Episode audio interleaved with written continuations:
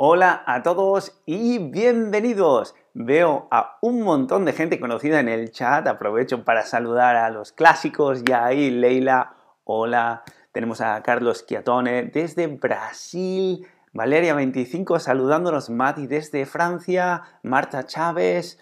Bueno, veo a Gerardo Fernández, Spanish Course, Learning Words, Harun Ahmed, MM8 desde Bélgica, milímetros 8, 8 milímetros, cine, quien sea que seas, bienvenidos a todos. Hoy tenemos un tema muy especial y emocionante, como dice Leila, que es el amor.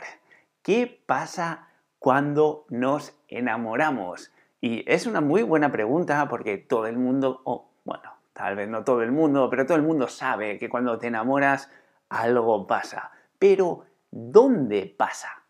Quería preguntarte, ¿en qué parte del cuerpo sucede el enamoramiento?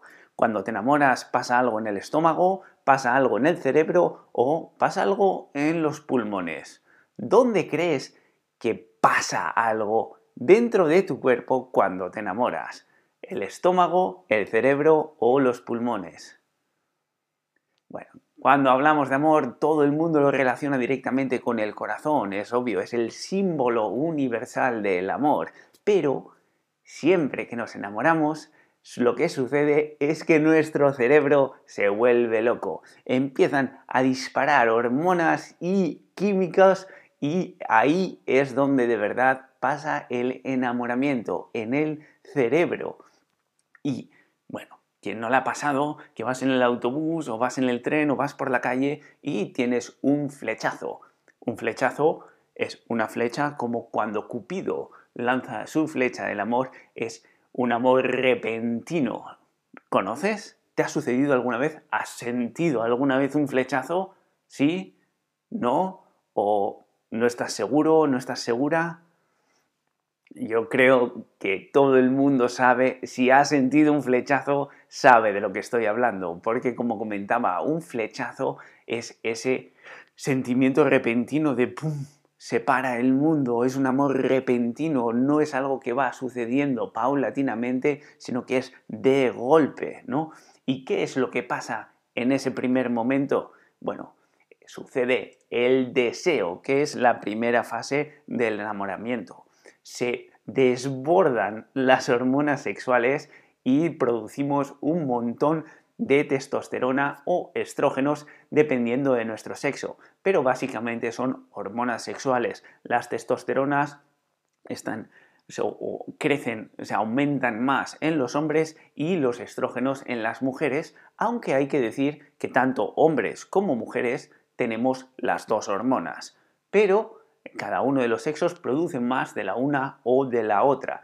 Y lo que sucede es que tenemos un instinto natural animal de reproducirnos y es de ahí que nace el deseo, sobre todo deseo sexual, ¿no? Tienes el flechazo y ves a esa persona y lo único que sientes es, es unas ganas de acercarte, una atracción, un magnetismo que no puedes controlar y es porque está unido a uno de nuestros instintos más primitivos, que es el de reproducirse.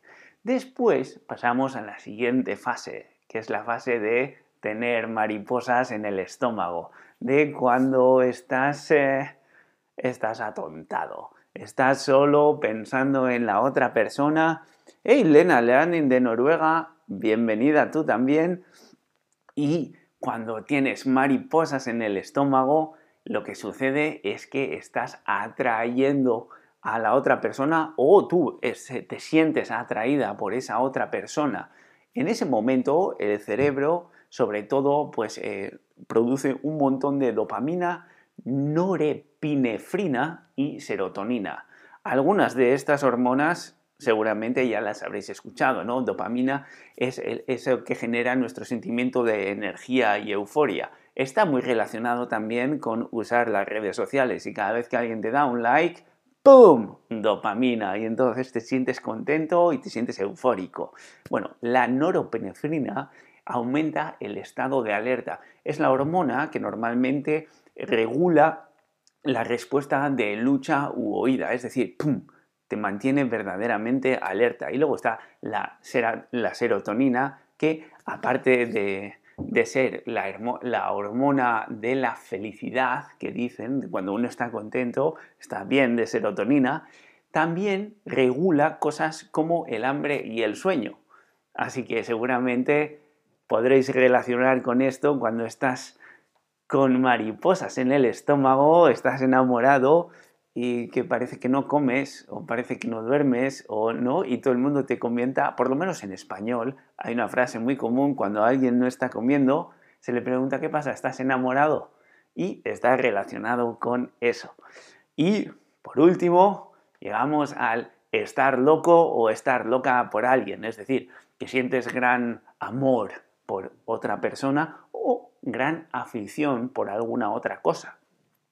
Todo el mundo ha escuchado estar loco por el fútbol, estar loco por las motocicletas, estar loco por la música y sobre todo estar loco por alguien. Estoy loco por ti. Por cierto, es una canción bien conocida en España, Loco por ti. Y ahí llegamos a la tercera fase que es el apego. El apego es ese momento en el que te fundes con esa otra persona y ahí el cerebro nos da oxitocina y vasopresina. Vasopresina, perdón. Oxitocina, seguramente algunos de vosotros ya la conoceréis, en Estados Unidos parece ser muy normal poder comprarla en eh, píldoras, se receta la oxi, muy común, y es una de las hormonas que la mujer libera en el parto. Y ese tiene que ver con ese sentimiento de intimidad y de em, empatía. Y es por eso que en el momento en el que la mujer da a luz, automáticamente se siente uno con el bebé, que no es que no hayan digamos, formalizado su relación los nueve meses anteriores, obviamente, pero recibe ese último impulso a través de la oxitocina. Y la vasopresina está relacionada con la confianza y los vínculos interpersonales eh, más profundos. Y ahí es donde uno se vuelve loco por otra persona. Y claro, en el peor de los casos, pues eh, algo pasa en esa relación y te quedas a un lado con el corazón roto. Es una expresión que se utiliza mucho en español, tener el corazón roto, que es cuando una relación o un evento llega a su fin y te quedas uh, con el corazón partido, como decía Alejandro Sanz en su canción, y es tener el corazón roto, el corazón en dos. Y aquí vengo a la pregunta más importante del día, porque estamos hablando dónde sucede todo. Sí, sucede en el cerebro, son hormonas para un lado y para otro, pero cuando necesitas consejo, porque en el amor hay que buscarse consejo. Cuando en asuntos del amor le haces caso al cerebro, le haces caso al corazón o le haces caso a tu madre, que las madres siempre saben.